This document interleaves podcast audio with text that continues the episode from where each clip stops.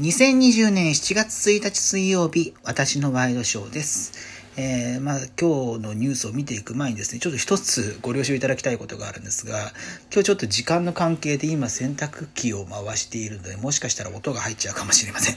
すいません。えー、ということで、今日のニュース見ていきますけれども、えー、一番最初、今日インターネット上大きく賑わせたニュースですが、えネイバーまとめがサービス終了するというふうに発表されました。これ、まあ、LINE の子会社が運営しているサービスなんですけれども、インターネット上に流れている情報をまとめる、まあ、いわゆるキュレーションするというサービスで、えー、まあ、2009年からということでもう10年以上経つんですね。えー、ちょうど2009年というと私が大学に、えー、二浪した後に入った年なので、えー、そんなに時間が経ったかというふうに思いますけれども、えこのサービス、まあ、キュレーションということでいろんな情報を集めて、えー、あのまあ、一般の人も含めてですねまとめてそれを記事として出すというサービスだったんですけれども、まあ、引用の条件とかそういうものを満たしていなかったりとかすることで、えー、数年前のいわゆるウェルク問題。ウェルクっていうのは DNA が運営していたサービスなんですがその当時、まあ、キュレーションメディアっていうのが結構あのウゴのタケノコのようにみたいな、まあ、ちょうど季節感があるかもしれないですけど、えー、ウゴのタケノコのように現れた時に、えー、医療系の情報を扱うサイトとしてウェルクというものが誕生したわけなんですけれどもそこの記事がかなり引用要件を満たしていないものが多く著作権の点で、えー、いろいろと指摘がされて、まあ、最終的に閉鎖に至ったということがあったんですが、まあ、その前後くらいからですね、まあ、視認性でキュレーションの視認性であるネイバーまとめも、えー、そうしたところの状況がいかがなものかというところが、えー、指摘されてきましてであのネイバーまとめ側もですねいろんなあのなんだ基準といいますか、えー、そういうものを設けて、え、締め付けを図っていたわけなんですけれども、まあ、初版の事情ということなんでしょうね。一応この発表文によればサービス環境市場環境の変化による単独サービスとしての今後の成長性や LINE グループ全体での選択と集中の観点などを踏まえて検討した結果今回の決断に至りましたというふうになっています。えー、ま、9月末をもって終了ということになったわけなんですけれども、ねえ、まあこれ結構一時代が終わった形だというふうに私あのインターネットがもともと好きでそこからインターネットの、まあ、メディアで仕事するようになった人からするとかなり大きい出来事だと思います。まああのね、いろんなことを言われていますけれども、いろんなことを言われていたとしても、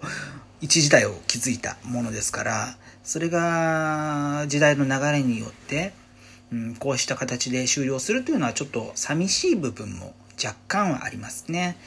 まあその一方でそのネイバーまとめが、えー、こう議論を呼んできたものが、えー、まあ、きちんと総括されない形で、えー、終わってしまうとなるとそれはそれで、えー、残念な部分もあるのでこのネイバーまとめとは何だったのかみたいな、えー、検証をですねあいろんなところでやってここあと3ヶ月ですかあやっていっていただけたらいいかなというふうに思います。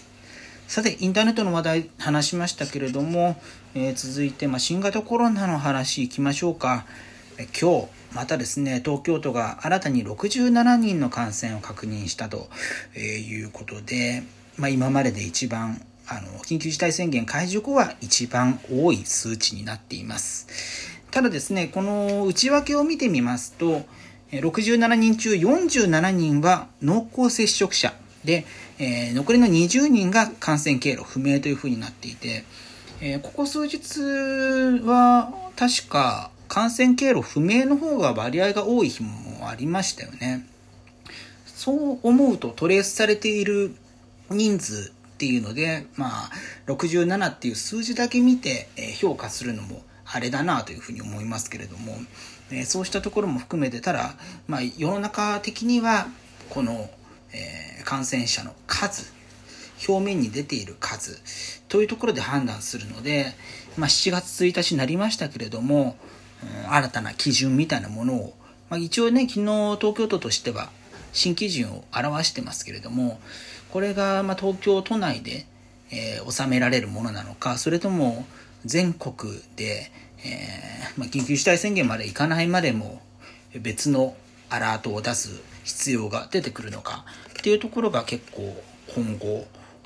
まあ、急いでですね、やっていかなければならないんじゃないかなというふうに思います。まあ、1回ですね、ちょっと収束した形の大阪府も、えー、今日10人感染確認されたということで、えー、大阪府内で10人以上の感染者が確認されたのは5月13日以来ということで、半月以上ぶりになるわけですよね。まあ一応、ここ数日は東京の感染者数の増みたいなことが日々報じられていますけれども、他の自治体がどうなのかというところもですね、合わせて考えつつやっていかなければならないかなというふうに思います。まあ、東京都内は都知事選があるので、まあ、今週いっぱいはいろんな動きが滞る部分もね都都政としてはあると思うのでそうであれば、まあ、政府の方から、まあ、自治体に介入するっていうのはあんまりよろしくないことですけれども何らかのことが起きる可能性も考えなければならないのかなというふうに思います。えー、まあ、最後に私の話ですけれども今日今洗濯機をなんでこのタイミング今、えー、9時半過ぎですけれどもさすがに10時過ぎちゃうとうるさいなと思って 早めに回していますが、まあ、今日から、えー、これまで私の勤めてるところはテレワーク推奨という形だったんですけれども今日から少しずつ、えー、平常に戻していくというような方針が出されたので今日、まあ、久々に会社に行ってきて、まあ、いろんな、えー、事務処理も含めてしてきたわけなんですけれども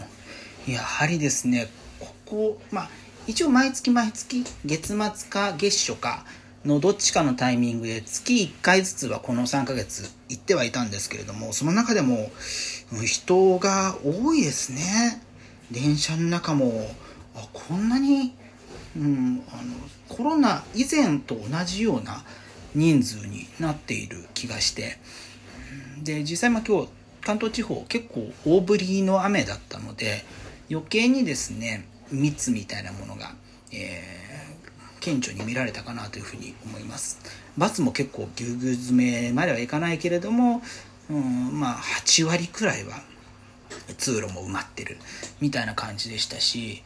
こうした状況がどこまで続くのかなというなので、まあ、今の時点はこの2週間前の答え合わせみたいな日々が続いていますけれども今から2週間後ですね7月入ってから感染した人の状況っていうのを見ていかないといけないと。えー、なので、今月半ばくらいの状況っていうのがどうなるかっていうのが非常に心配です。えー、今日2つの話題しか紹介してないので結構長くなってしまいました。えー、2020年7月1日水曜日、私のワイドショーでした。それではまた明日。